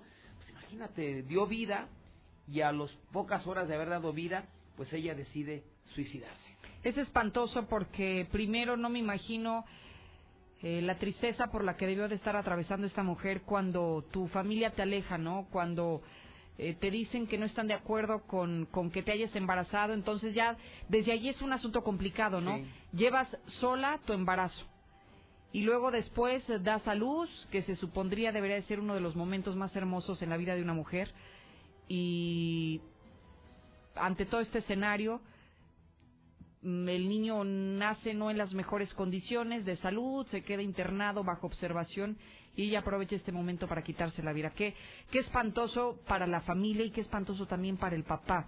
Para el papá que se queda con un recién nacido y que se queda sin esposa, ¿no? Sí, no, pobre, pobre niño, ¿no? O sea, digo, finalmente ojalá que se recupere, pero ya conforme pase el tiempo, pues se va a dar cuenta que, que su mamá, pues se suicidó, pero también muchas veces, ¿no? Digo, y qué golpe tan duro también para la familia. para la familia, César. no sé el remordimiento, no sé, para los papás que a lo mejor no estuvieron ahí. La dejaron la sola y dejaron mira. sola. No, es una historia muy triste, muy Sí. triste, pero eh, es una muestra también de lo que está viendo en la sociedad. No hablamos de la cuestión de las autoridades, pero también de la sociedad. Ya son 171 suicidios, No, es, una, no, no. es una barbaridad. Y continuando con las tragedias, el día de ayer se accidentaron unas enfermeras eh, de Licea. eh, ellas trabajaban en el centro de salud de- del municipio de Palo Alto, allá en el municipio, bueno, la comunidad de Palo Alto, en el municipio del Llano. Y desafortunadamente, cuando regresaban ya a su casa para descansar, se accidentaron. Una de ellas perdió la vida. Se habla de la grava suelta, posiblemente del cansancio, la velocidad, o sea, prácticamente todo se juntó para que se diera el accidente. Los hechos en la carretera 43, en el tramo que va de la comunidad de La Paz a la frontera, allá en el municipio del Llano. Estas enfermeras viajaban a bordo de un vehículo Seat Ibiza en color rojo. Eh, aparentemente, pues eh, lo que declaró este, la, la conductora de este vehículo, la enfermera María Angélica de 35 años de edad, al circular, al salir del centro de salud de Palo Alto, pues iban ya a su domicilio, creo que vivían en el Faciendo Ojo Caliente, pues eh, perdió el control del volante debido a la velocidad, se sale de la cinta asfáltica y debido a la irregular del terreno, pues el vehículo comienza a dar vol- volteretas hasta quedar recargado sobre su costado derecho, pero completamente destrozado. Gente que pasó por ahí, otros automovilistas, al ver el percance, finalmente muy aparatoso, dieron parte a los cuerpos de emergencia. Inmediatamente al sitio llegaron paramédicos, quienes atendieron a las dos enfermeras, eh, a la conductora María Angélica de 35 años de edad y otra identificada como Chantal. Fueron llevadas a la clínica 2 del Seguro Social, pero desafortunadamente al llegar Chantal a la clínica 2 confirmaron que ya había perdido la vida. La otra enfermera, la que conducía, aparentemente está golpeada, está fuera de peligro, pero pues el muchas veces manejar cansado, pues ellas trabajaban en el turno de, de la madrugada. Eh, y sabemos que a esa hora, más o menos de las siete y media, ocho, sale el solecito, eh, súmale que no durmieron, em, posiblemente en un pestañeo, la velocidad, Dios, todo se reunió para que se diera esa horrible tragedia allá en el municipio del Llano. Gracias, César. Buenos días. Lucía. Ahí está nada más el panorama de cómo estamos a la mitad de semana y cómo está el interés también de nuestro gobierno por atenderlo. Querido Gustavo Morales, creo que es hoy más que nunca importante tu presencia en este espacio, luego de lo que estamos eh, platicando. Seguridad Universal, una empresa hermana de Radio Universal. Buenos días. ¿Cómo está Lucerito? Muchas gracias. Muy buen día. Fíjate que, este, te- que empecé con una pregunta, es ¿cuál será el límite para una persona que, que te quiere robar? Digo, te espantaba ahorita lo del templo ayer, ¿no? Lo, de, lo de la bolsa. Bueno, eso puede ser atractivo, sabes qué tipo de gente va ahí, pero robar el templo, llevarte los copones, llevarte para Sí, seguirte sí, sí. drogando, bueno, eso le platicabas a hacer en entrevista antier, dos en la última semana, pero en un templo en particular, San Agustín en Cumbres 2, seis asaltos en un mes. Último mes. No, no, no, no. Así es. El Pues padre no Chon, inclusive el señor cura quiere hablar aquí con Pepe, ya, ya, ya, ya se entrevistarán para que le crean, porque es increíble. No hay límites, Sí, es exactamente a eso quería responder Así tu es. pregunta, ¿no hay? no existen límites. Entonces, bueno, este, sigue la advertencia, el, el te lo dije ayer en la tarde, te puedo demostrar con infinidad de llamadas, decir, no seas malo, pónmelas hoy porque me acaban de robar ahorita en la mañana, porque me acaban... El problema es que no te enteras de nada, porque la policía nunca te va a dar los datos a- a- para que no se sepa nada, Claro. ¿no? Entonces, habrá encuestas, habrá lo que tú quieras. Ya habíamos hablado hace unos días de la, la famosa, el semáforo, semáforo delictivo, en donde eh, la percepción de seguridad en Aguascalientes es, es de las mejores en el país. Sí, eh, este, es lo que percibe la gente, hasta que no le pasa lo que le pasó a la es. señora, hasta que no le pasa todo eso. Pero hay una cosa, somos el tercer estado en robo a casa habitación. Olvídate de la percepción, eso nos vale un cacahuate, ¿no? La realidad. La realidad es esa. Y la realidad es que, que nunca te van a informar las autoridades de lo que realmente está pasando. Ayer estaba, antier estábamos poniendo un cerco aquí en la calle Juan de Tolosa en Jardines, con un buen amigo, a dos cuadras junto a la escuela, gol- se metieron a la casa, asaltaron a la señora, la golpearon y se la llevó la ambulancia. Pero tú nunca te vas a enterar, son cosas que me entero yo porque a esto me dedico, ¿no? Y la gente, es, cuando me habla ya cuando ya les pasa, eso queremos evitar, Lucerito. Eh, vete a las posadas, vete a pasar Navidad, pero, pero vete con la pero disfruta. seguro. Qué feo salir de tu casa y regresar y ya no encontrar, hecho Sí. todo pedazos y, y- y lo que valía ya no está, ¿no? Y para muestra un botón, Antir daba también César cuenta de este señor que golpearon en la Altavista, creo que fue. En la Martínez Domínguez. Martínez Domínguez, 350 Mm, mil sí. pesos lo asaltaron, lo amarraron a un viejito de 85 años. La gente no se va a detener por quitarte lo que tú con tanto esfuerzo hiciste. Pero si, si no estás dispuesto a invertir dos mil pesos por una mugre alarma, pues bueno, ni modo, ¿no? Este, hacemos lo que podemos. Entonces, sigue la advertencia. son tiempos en que ya saldremos a, a- a disfrutar con los amigos, el tiempo de la engordadera porque nos van a invitar a posadas, nos van a invitar a muchas reuniones y sí sería muy lamentable que regreses y te echen a perder tu Navidad, tu aguinaldo se lo lleven, este, tu, lo- lo Tu que- patrimonio, tu Gus, patrimonio, lo más importante. Oye, la tranquilidad, aquel niño de hace dos semanas que le habló al abuelo abajo de la cama, este, desesperado porque estaban robando su casa, ¿no? Pero la gente no cree, pues nos esperamos a que pase para que nos hagan el favor de llamarnos. Qué. Tengo este dos, dos promociones muy importantes, Sí. una increíble, una locura. A ver, cuéntanos. Pero locura de verdad, este, pero tiene condiciones. Este, ya lo hicimos hace un año y está condicionada a lo mismo. Es un paquete con un DVR de ocho canales, ocho canales, para que en el futuro le puedas poner más cámaras, con cuatro cámaras de 2 megapíxeles. Entonces te digo un DVR de ocho canales, o sea, podrías poner hasta ocho cámaras ahí, y dos IP, o sea, puedes tener hasta 10 cámaras en ese DVR Ok. cuatro cámaras instaladas ahorita ya de este en el exterior de tu casa o sea, se pueden mojar les puede caer lo que sea son cámaras blindadas de acero de 2 megapíxeles por sola la- ah, el, el DVR ya trae un disco duro de 500 gigabytes ya incluye la instalación ya incluye la conexión a tu internet para que las puedas monitorear en tus celulares desde cualquier lugar del mundo por la ridícula cantidad de cuatro mil pesos Nada que ver. nada o sea no tienes idea así ni es, lo así es, compare, ni le es, busque en otro es. lugar. Somos los más baratos. Así es. Pero te digo, dos megapíxeles, cuidado con las calidades que compran de, con otros Sí. proveedores, ¿eh? Cuatro mil pesos te cuesta este paquete de, ocho- de, de cuatro cámaras con DVR de ocho. A ver, y Porque mucha gente se preocupa luego por seguir creciendo. Oye, necesitaba yo una quinta cámara, una sexta cámara. Ya tienes la capacidad de meter cuatro cámaras más. ¿Y la condición? Ok, solamente 200 kits de aquí a- al 24 de diciembre. Este es algo que por Navidad hicimos. Y es este para que te vayas a las posadas. Así le pusimos a este a este paquetito, ¿no? Ok, cuatro mil digo, pesos. Pero hay una condición muy importante. Yo les voy a mandar ahorita la información cuando me manden un WhatsApp. Y lo que hay que hacer es depositan en la cuenta que les damos nosotros. Les llevamos el kit a su cámara y en el orden en que lo vayan haciendo es como les vamos instalando. ¿De acuerdo? La llamada una será la primera que le empezamos a instalar a partir de mañana. Empiezan las instalaciones de todo esto. Ok, muy bien. ¿Sí? Y te digo, son 200 kits o 24 de diciembre lo que suceda primero. Se va- van a volar porque la verdad es una ganga tremenda. Y la otra, que es otra, otra ganga importantísima, es, fíjate nada más, cuatro cámaras. Con tu DVR, con tu disco duro, con tu instalación, con tu cableado, con todo. Cuatro cámaras, DVR, disco duro, ya instalado, más una alarma con sensor de movimiento y sensor de puerta por cinco mil pesos. No, hombre. Es una locura. ¿Y, ¿Y estamos igual hasta el 24? Sí, pero este nomás son 20 paquetes. Es- Este, este Ah, de la alarma y estos así es, porque así es, estos, estos son muy muy poquitos paquetes y te digo funciona de la misma manera. Entonces voy a dar mi WhatsApp. No, no puedo contestar llamadas porque se me saturan y luego se me olvidan las cosas porque ya tengo ya bastante edad. Entonces, este, de- a lo que me comprometo. ¿449? 449-111-2234. 111-2234. Les mando las imágenes, corren al ban- a, un Oxxo a depositar y, y, y- y listo. Este, se pusieron en ese orden a, a- a la- las instalaciones, ¿no? A partir de mañana instalamos, pero si no vas a encontrar, búscale por donde quieras, ni en Estados Unidos encuentras estos precios. No, ni para qué pierda su tiempo. Así Mejor es. aproveche ese tiempo en comprarla ya porque seguramente van a volar. Así es, así Gustavo, es, así muchísimas A ti gracias. mil gracias, muy feliz. Al contrario, igualmente. Vamos contigo, Aaron Moya. ¿Se acuerda de este asunto ocurrido en Tepezalá? Donde se derrumbó un cerro y quedó sepultado uno de los trabajadores que perdió la vida. Algunos acusaban al alcalde de tener conocimiento de la explotación ilegal del terreno. Aaron Moya platicó con él. Cuéntanos, buenos días. Gracias, Lucero. Muy buenos días para ti para quienes nos escuchan. Pues reconoce el alcalde de Tepezalá que sabía de trabajos ilegales en zona de derrumbe y argumenta que aunque la extracción ilegal del aja se realiza a cielo abierto, no pudo intervenir por tratarse de un predio de particulares. Además de que las licencias para este tipo de actividades no las expiden ellos, sino la federación.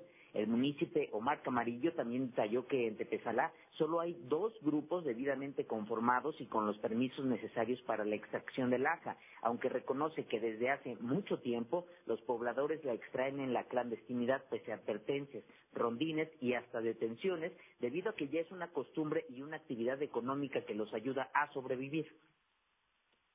Esos lajeros eh, tienen por ahí a cielo abierto la extracción masiva de este material, pero los permisos, Aarón, son federales. Los permisos son federales. De hecho, aquí la presidencia municipal la presidencia municipal, ni siquiera, fíjate, a la cementera La Cruz Azul, tenemos, ellos tienen licencia para explotaciones, porque todo lo que tiene que ver con recursos y materiales pétreos, pues se tramita en aquellas dependencias. Y el conocimiento de esta extracción, pues toda la gente lo hace, porque muchas personas, en el caso de, las, de los dos grupos que están instituidos eh, de alguna manera más organizada, pero que también cuentan con faltas de medidas de, de seguridad, eh, eh, ellos han sido provistos hasta por dependencias eh, de otros niveles Omar Camarillo menciona que para detener la extracción clandestina necesitarán que autoridades como la Proesta intervengan en su ayuda y señala que desde el fatal accidente la zona ya está clausurada y están investigando al propietario del predio para fincar responsabilidades, porque hay que recordar que no había licencia para que se trabajara en esta zona. Hasta aquí mi reporte, Lucero. Buenos días para todos. Mi INE está hecha de confianza.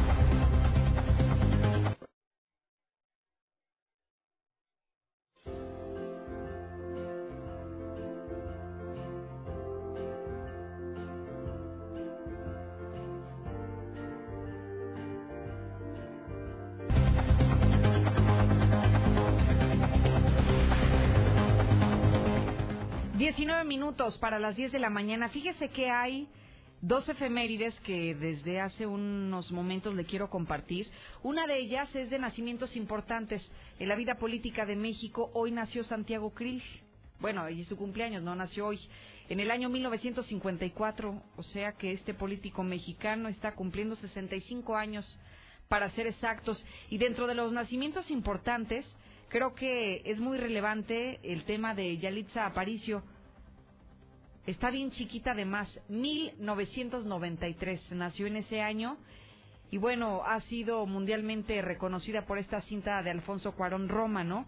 Usted recordará que se llevó varias estatuillas, me parece que tres de las diez nominaciones a los Óscar, así que hoy felicidades a todos los cumpleañeros en este día 11 de diciembre de 2019. Y déjeme compartirle que es tiempo de celebrar y una de las mejores formas es invirtiendo.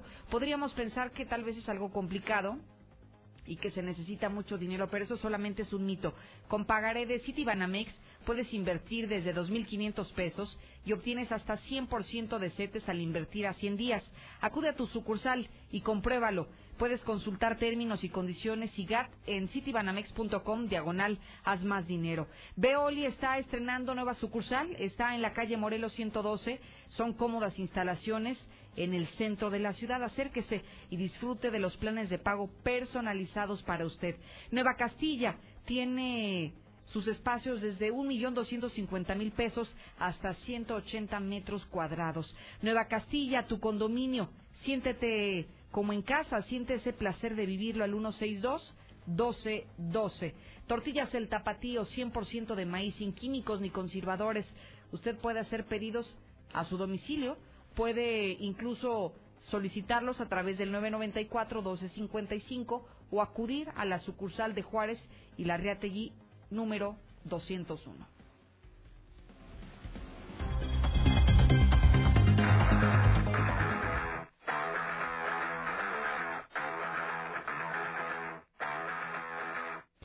Y es tiempo de la información deportiva, Misuli. ¿Cómo está? Bien, señorita Lucero Isabel, ¿cómo le va a usted? Bien, nomás lo veo de un lado para otro y no Pues llega es aquí a saludar, Zuli. Anda uno cuidando el changarro. ¿Y qué tal? ¿Todo Pues, en orden? Bien, todo, bien. camina Sí, bien. todo- to- hasta ahorita todo bien. Eso Así es lo importante, Ya veremos este, el 24 a ver cómo nos va. El 25 sobre todo.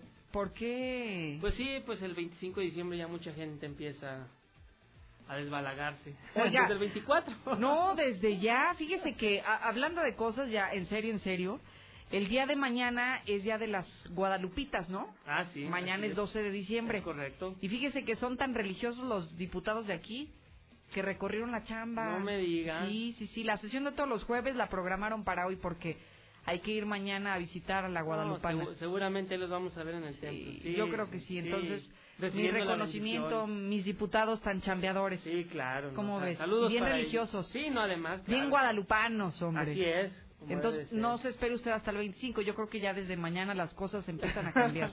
¿No dicen que el maratón de Guadalupe Reyes? Guadalupe Reyes, así es. Oficialmente debe de empezar mañana, pero hay muchos que desde el ¿Que ya empezaron? 2, 3 de diciembre empezaron, sí. Oiga, y además hay que empezarlo con una buena talla, ¿no? Para quedar bien, digamos, en enero. Pues sí, ese es el propósito. O sea, desnutriditos para quedar Es- justos. es- ese es el propósito. Habemos muchos que no los cumplimos. Híjole. Y digo habemos porque me incluyo, claro. ¿eh? O no, sea, la mayoría, mi Zuli. Este, por mucho que quieras cuidar tu alimentación en diciembre, Imposible. no, no, no, te cuesta mucho Aparte sería un pecado no disfrutar habiendo Sí, comida tan sabrosa, limitarte como, como ¿por qué? Sí. ¿No? Y hay gente que se cuida todo el año, pero en diciembre prácticamente Claro. pierde la, la dieta. o sea. Yo ni en diciembre ni en todo el año, mi Zuli.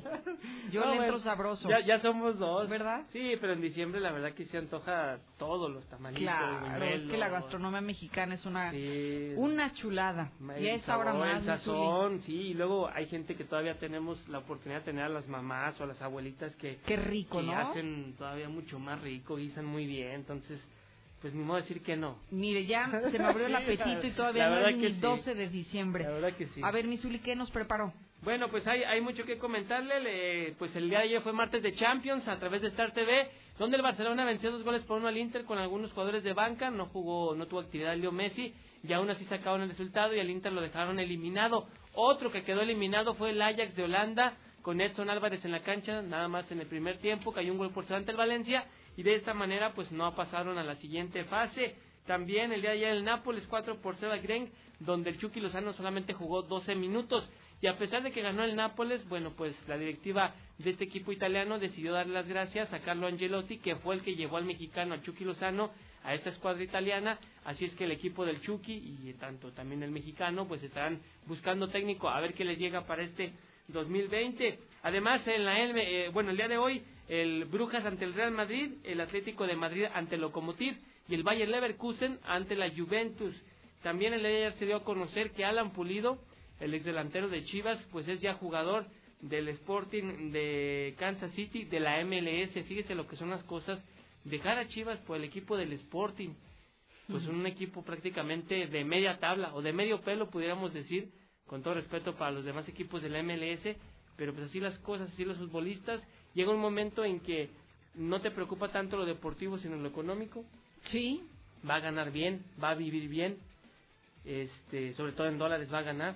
Y sabe qué, fíjese que hablando de eso, yo creo que hay veces que, que las prioridades cambian. A veces Sí. no es tanto la lana, sino también claro. la comodidad. ¿no? Exactamente. Y hace un mes se acaba de casar, poco menos de un mes, entonces, pues imagínese la vida que va a tener allá en Estados Unidos. Le va a ir muy bien. privilegios, le va a ir muy bien. Y pues qué bueno que dejó a Chivas, ¿no? Aquí en Chivas pues solamente hizo campeón de goleo. Mire, no, no, no digo que qué bueno, pero si le va a ir bien, Pues ¿qué dice uno?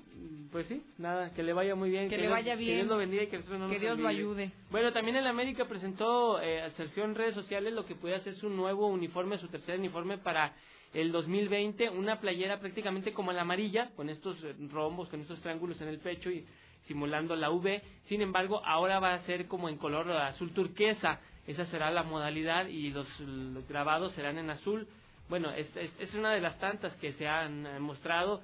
Eh, ¿Qué le parece? No, este, este diseño se, se sacó hace la- al iniciar el campeonato, al iniciar la temporada. A final de cuentas no se quedó, pero este, este estaba. Y es que la afición también no le gustó, sobre todo este no le gustó, que es una playera azul con el escudo de la América en color amarillo prácticamente cubriendo todo el pecho, toda la playera de, de la, de toda la parte de la playera de enfrente, pero no le agradó a la afición, entonces se quedaron pues estos rombos. Esta, este era lo que iba a ser la playera anterior, pero bueno, pues ya eh, siempre innovando. Ya ahora utilizan uniformes con colores que no tienen nada que ver, pero la cuestión de la mercadotecnia lo vimos con la selección nacional. Claro. La selección nacional nunca había utilizado un uniforme en color negro y el día que utilizó fue la playera más vendida de la selección nacional, de color negro. Entonces Y prácticamente estaba le siguieron. padre, ¿eh? Pues ¿O sí, no le gustó? Sí, estaba muy sencillo. La primera uniforme que lo sacaron en color negro estaba muy sencillo. El de ahora me gusta mucho más. Ah, bueno, eso El sí. de ahora mucho más. Eso Pero el sí lo han primero- mejorado mucho. Sí, el primero fue muy sencillo, prácticamente solo, solo en color negro, pero el de ahora sí lo han mejorado más. Pero antes la selección era verde y era tinto, el color tinto de la selección nacional. Pero ahora, bueno, ya está en el Mundial de Brasil, ¿no? Pusieron el rojo poppy, que así se llamaba la tonalidad, es en serio, ¿eh? Rojo poppy. Esa era la tonalidad, no era rojo, no era el Mm. rojo poppy, así se llamaba. Entonces, bueno, pues ahora tratando de innovar y todo, pues vemos uniformes que no tienen nada que ver con la identidad del equipo, pero bueno, pues así, así y la gente lo- los compramos. al Sí, final de cuentas. sí, sí. Ahí están los mercadólogos, ¿no? Así es, entonces bueno, pues ahí se queda. En el Mundial de Clubes el día de hoy está iniciando, pero Monterrey estará tomando su participación hasta el sábado. Al mediodía estará jugando la escuadra de la pandilla. Y en información también de béisbol, bueno, pues dos juegos de temporada regular de las grandes ligas en México, en el estadio o en el Parque de los Diablos Rojos en México, el 18 y 19 de abril del 2020 estarán jugando los Padres de San Diego ante los Diamantes de Arizona, juego oficial de las grandes ligas. Ya tuvimos Fórmula 1, ya tuvimos este a Roger Federer, ahora viene la NBA también el, el jueves y sábado habrá partido de la NBA en México, ya tuvimos eh, pues eh, la NFL y ahora pues grandes ligas. Qué bueno, ¿no? Hemos Sí. tenido de todo, la verdad. Sí, sí, de- sí deja de, sí deja dinero, si es negocio, entonces pues hay que seguir. No ha faltado. Mi Sí, sí. muchísimas gracias. Al contrario, Lucero. Al contrario, el hombre energía como cada miércoles, bienvenido. ¿Qué tal, Lucerito? Muchas gracias. Quiero saludar a Sandra, que se recupera con el oxígeno, que ya está libre de enfermedades. A Carlos, que por fin me dice, por fin, lo que siempre había buscado. Un tratamiento que me ayude a bajar de peso sin sacrificios, sin tantas, sin dietas y sin tantas cosas. Y bueno, pues Carlos lleva más de 10 kilos con nuestras pastillas para adelgazar. Va muy bien y, y los escucha todos los días aparte. Y bueno, ¿qué tenemos el día de hoy? Ahora ya empieza a hacer mucho frío por la mañana Sí. y a mediodía Lucero hace un calor infernal. Entonces esto provoca mucha tos, muchas gripas, se baja el sistema inmunológico. El día de hoy traigo una receta muy buena para la gente que tiene gripa o que tiene tos y que quiere algo 100% natural. Ok. ¿Qué vamos a hacer? Vamos a poner en la licuadora un vaso de jugo de zanahoria. Le vamos a agregar un trozo pequeño de jengibre, Muy si bien. es peladito mejor, y una cuchara de miel de colmena. Todo esto lo vamos a licuar perfectamente bien y lo vamos, lo podemos tomar en la mañana y en la noche. Y aparte se lo puedes dar a los niños, que es importante porque luego los niños van a la escuela, todavía están en exámenes finales. Claro. Y bueno, pues hay que, hay que ayudarlos con esta, con estas gripas, con esta tos que es muy de la temporada. Y que además es bien fácil, ¿no? Lo que hoy nos compartes es el jugo de zanahoria, el jengibre y la miel. Y la miel. Y además con la miel y con la zanahoria le quita a lo mejor el un poquito mal sabor del jengibre que luego los niños ya ves que como que no les encanta es que mucho, es ¿no? fuerte, el jengibre Sí. es muy fuerte. Tiene un aroma muy agradable, aunque el sabor es fuerte. Si, si tú hueles el jengibre, dices, ah, qué rico huele, pero ya cuando lo pruebas, No, sabe es tan muy rico. fuerte. No sabe tan fuerte. rico como huele. Pero como tú dices, la zanahoria, que tiene un pH cero, que- neutro, ayuda mucho para contrastar lo fuerte del jengibre. Entonces eh, hay que tomar esto tanto en la mañana como en la noche y sobre todo yo creo que es, es buena época, ¿no? Para tomarla porque apenas creo yo que estamos empezando a sentir, digamos, como las eh, temperaturas de invierno reales, ¿no? Empiezan los efectos, apenas empieza a bajar mucho la temperatura por la mañana y ahorita hay que prevenirlo. Sí. ¿Dónde te encontramos, Hombre Energía? Claro que sí, el hombre energía sigue con sus exámenes de iridología por solo 200 pesos y está en Canal Interceptor número 210, casi esquina con la calle Carlos Agredo y estoy dentro de una clínica de rehabilitación que se llama Medical Corps. Mi teléfono desde hace 25 años es el 913-0310. Muy bien, muchísimas gracias. Gracias, Lucerito. Al contrario, como siempre, gracias, mi Al contrario, buenos días. Gracias a todo el equipo de producción, pero déjeme comentarle antes de irme que es tiempo de celebrar y que una de las mejores formas es invirtiendo su dinero. Podría usted pensar que a lo mejor es difícil, pero esto solo es un mito. Le recomiendo que se acerque con pagaré de Citibanamex, donde puede invertir desde 200 2.500 pesos y obtiene hasta 100% de CETES al invertir a 100 días. Acude a la sucursal y compruébalo. Consulta los términos y condiciones en citibanamex.com diagonal haz más dinero. Braserio 44, puedes comer todo lo que quieras solo por 139 pesitos. ¿Tienes algún problema? Solucionalo con Russell en Avenida Convención Norte 2007. En Cantina Victoria puedes vivir las mejores fiestas. Recuerda todo con medida. Si piensas salir de vacaciones en tu vehículo, acude con los expertos Llantas del Lago. Estamos orgullosos de estar a tu lado desde hace 43 años y recuerda que siempre nos tienes a cinco minutos de ti. Red Lomas, la gasolina más barata de Aguascalientes, todos los días garantizado. Gracias también a Gas Noel que a través de ellos eh, y su cortesía llegamos a usted. Haga pedidos al 910-9010. Gas Noel. Muebles Vener, los mejores de Aguascalientes. Ahora sí ya nos vamos. Gracias por su atención y compañía. En punto de las dos le ofrezco la información más fresca del día. Lucerito, esos urbaneros que se bañen, que limpien sus camioncitos muy bien por dentro, que se vayan a un curso de educación vial, donde los enseñen a manejar bien, a tratar a la gente y que aumenten todo lo que quieran. Hola, buenos días.